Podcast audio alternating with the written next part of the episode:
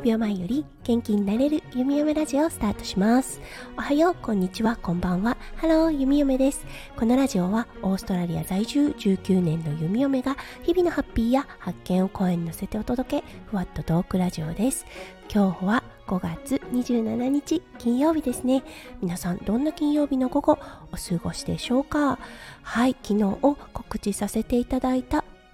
夫翔ちゃんの本の出版おかげさまで部門別第1位をキープしております。うん本当にね皆さんの温かい支えとかそう思いとかがねビンビン伝わってくるような気がします。うんいつもね応援してくださる皆さんいつも支えてくださる皆さん本当に心から感謝をさせてください。ありがとうございます。はい、今日は27日ということで、うん、息子くんが生まれて今日で2歳8ヶ月を迎えることができました。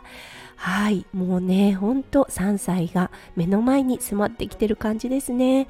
はい、そしてこの1ヶ月を振り返ってみたとき、うん、一番の変化は言語の爆発があったことですね息子くん2歳8ヶ月とはなりますが言葉がちょっと遅かったんですねうん、最初のいちごが出るのも結構遅かったですし、うん、言っていることは理解できている状態なのであまり心配はしていなかったのですがそう周りのお友達とかを見ているとやっぱりねもう文でお話をしているのでああすごいなーなんて思っていたんですはい、そして待ちに待った2語文が最近になって出てきたんです。うん、ほんと今朝のことですが、パパとママと行くとかね、とというね、あの接続詞っていうのかな？接続詞でいいんでしょうか？うんが出てきたんですね。あとは、リッキー来たとか、リッキー行っちゃったとか、ご飯美味しかったねとかねそんな感じで息子くん2つの言葉をつなげて文章を作れるようになってきました。うん感覚で言うととっても不思議な感じなんですよね。今までは息子くんが言いたいことを弓嫁がちょっと代弁しているようなところもあってそれに対して息子くんがうんとかうんうんとかっていう反応が多かったのが今は文章でね言えるようになってきたので意思疎通がすごくね簡単になったというかねなんかあこんなことももう表現できるんだっていうようなちょっと意外な場面もあったりして夢嫁とね夫翔ちゃんちょっと驚く場面とかも何度かあったりします。今ねほんとスポンジ状態だなと思っていて弓嫁がワンコに対して言っちゃう言葉ついつい言ってしまううるさいとかっていう言葉もそう息子くんしっかりコピーをしてはいマロとリキがねワンワンって吠えたりするとうるさいよとか言ったりするんです。はいああちゃんと聞いてるなちゃんと見てるなって思っています。うんだから言葉をねしっかり選択して発語しないとすぐ息子くんが真似しておしゃべりしちゃうなっていうような状態になっています。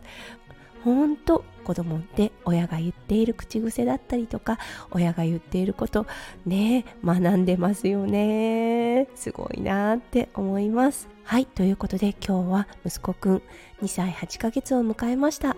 はいそしてこの1ヶ月にあった大きな出来事っていうのが言語の爆発ということでした。うんこれからね産後分とかも出てくるのかなって思うとなんかねワクワクしてきます。うんはいそして息子くん最近めきめきと身長が伸びてきているなって思います。うん体重もすごくてご飯の後のお腹なんてもうすごいことになるのですがいやーやっぱりね3歳に向けてそう身長がね急に伸びてるなっていうような感じがしています。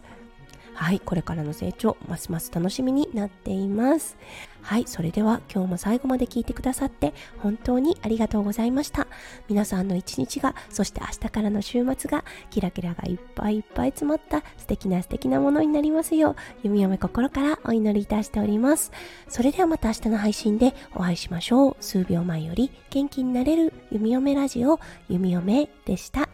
じゃあねバイバーイ。